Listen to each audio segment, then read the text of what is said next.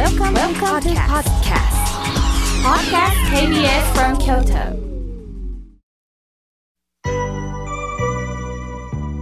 さあ、皆様方からたくさんのお便りをいただきました。紹介させていただきます。まずはじめに、中京区の勝さんよりいただきました。お盆のことを聞いてください。普段の月参りの時、お膳は妻がしています。お盆の時、妻が仕事をしていたので、私が準備をすることとなり、お膳をしておりました。以前、心が笑顔になるラジオで当選した井村屋さんのぜんざいが隠れていました。妻が隠したのか忘れてたのか。ここが面白いですね。おぜんざいにはお餅も入っており、これはお供えにぴったりと思い、備え付けのお餅とレトルトの袋を器に開き、レンジで温めるだけですぐ完成しましたので、そのままお内仏にお供えしました。お供え後、ガキ、ガキ畜生のガキさんですね。ガキさんにあげようと思いましたが、他にもお供え物がありましたので、私がいただきましたら、なんと香ばしさもあり、美味しいおぜんざいではないですか。暑い夏に温かいおぜんざいは、胃をいたわってくれるようで、いつも以上に母と父を身近に感じました。ありがとうございました。とのことです。そうですか。いやー、これもご縁ですね。お供え物は、えー、備えるというのは人と共と書きます。お供えをして、そしてお供えることをきっかけに、えー、勝さんも父、母のことを思い出しながら、命のバトンの恵みに喜びながらお盆を過ごされたんですね。とっても笑顔になるメッセージをありがとうございました。さあ、続いての方です。えー、北区紫のレイコさんよりいただきました。おはがきなんですが、おはがきを見てびっくりなんです。なんと、え、1970年の日本万博の記念切手が、えー、7円切手ですね。そして次に万博記念の切手なんですが、これが15円切手。そして1980年の40円切手を貼ってくれてます。いやー、大切に残してるこの切手を、こうして番組に送ってくださった。まずここに感動いたしました。ありがとうございます。そして、花火の、えー、大空に花火がパッと舞うね、おはがきなんです。ありがとうございます。妙慶様暑いですね。毎週土曜日はもう必ず聞いて勉強させていただいております。私は85歳です。いろんなことがありました。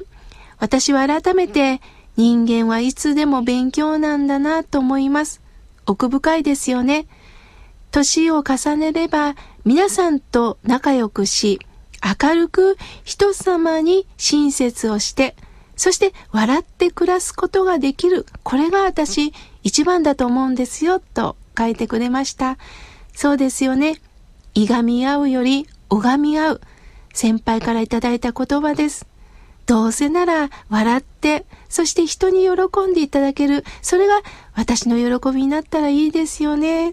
とっても深いおはがきをれいこさん、ありがとうございます。これからもお体に気をつけられて、番組と共に生きていきましょう。ありがとうございます。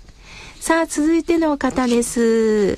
えー、いつもありがとうございます。えー、翔子さんよりいただきました。えー、いつも、えー、番組を聞いてますよ。ということでね、とても励みになります。ありがとうございます。さあ、続いての方です。えー、スイタのラジオネーム、お化けの Q ちゃんさんよりいただきました。妙慶さん、おはようございます。ところで私は最近、京都の神社仏閣巡りの一人旅をしています。理由は、独身だからです。人生を共にするパートナーを見つけられたらと思っておりますが、そう簡単に見つかりません。だけど諦めずにこれからも頑張ります。とのことです。そうですか。あの、一つだけ先輩としてアドバイスなんですが、回る場所をちょっと間違ってるような気がいたします。もちろん、信心をいただくことは大切です。だけども、神社仏閣で出会えるとは限りません。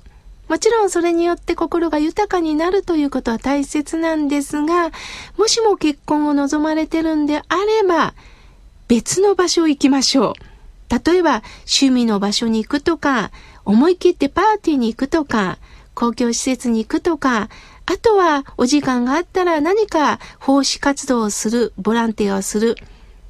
活動の中に私は出会いがあると思っております。やはり自ら私がその場に行かないとなかなか出会いってないです。もちろん、私もよくね、どなたか紹介してくださいと頼まれますから、独身の男女がいたら、あのどういう方が好きあの例えば女性だったら遠くにお嫁に行けるとか、いろんな条件を聞いて、ああ、この人とこの人ならいいなということで紹介させてもらったりしておりますが、だけどお見合いをしてもらったからって、そう簡単には決まらないんです。やはりそれぞれのいろんな、あの、趣味とか、いろんな、あの、価値観がありますから。すると、例えば趣味の会とか、なんかの会で出会ったのは、割と価値観が共通しています。すると、結婚につながりやすいんです。ですから、ぜひ、あの、お化けの Q ちゃんさん、思い切って、えー、この、えー、9月から秋に向けて、どうか過ごしやすい季節になりますから、自分の足で歩いて、そして率先して、あの、何か出会いというものをね、自ら見つけてほしい。ある時には、Q ちゃんさんの姿を見て、ああ、こんな人素敵だなとね、心を打たれる女性がいるかもしれません。どうかどうか出会い、楽しみにしておりますよ。また結果をね、あの、メールで教えてくださいね。さあ、続いての方です。えー、ラジオネーム、1秒も無駄にできないさんからいただきました。初めていただきますね。ありがとうございます。こうして声を聞いてるだけで幸せな気分になってます。不思議ですね。私はね、実は白髪を伸ばしてるんです。黒く染めません。白髪の似合う女性になりたいなと思っております。派手な色の花柄のワンピースを、えー、着て、なんかそんな人がいると、あ、私もなんかこういう女性になりたいなと思ったんです、とのことです。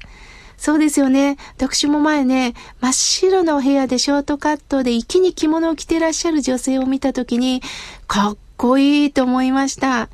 年とともに白髪がどんどん増えます。その自然体の中でね、生きるっていうことも素敵ですよね。とても素敵なヒントをありがとうございました。まだまだ紹介したかったんですが、来週ご紹介いたします。ありがとうございました。